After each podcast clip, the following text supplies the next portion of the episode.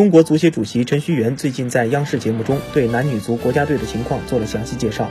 四十强赛将于九月至十一月进行，女足奥运赛会推迟到明年三四月份开踢，国足将在五月十号到二十七号在上海集训。四十强赛要在九月份至十一月份这个区间完成，否则对世界杯会产生重大影响。国足的备战也是按照这个时间表做好备战工作。陈戌源说。女足的备战跟韩国的比赛会推迟到明年的三四月份左右，这个时间段基本确定。女足现在的集训训练就是奔着这个目标去的，主要是为奥运会对手韩国做好备战工作，所有工作都是为了一个目标，争取出线。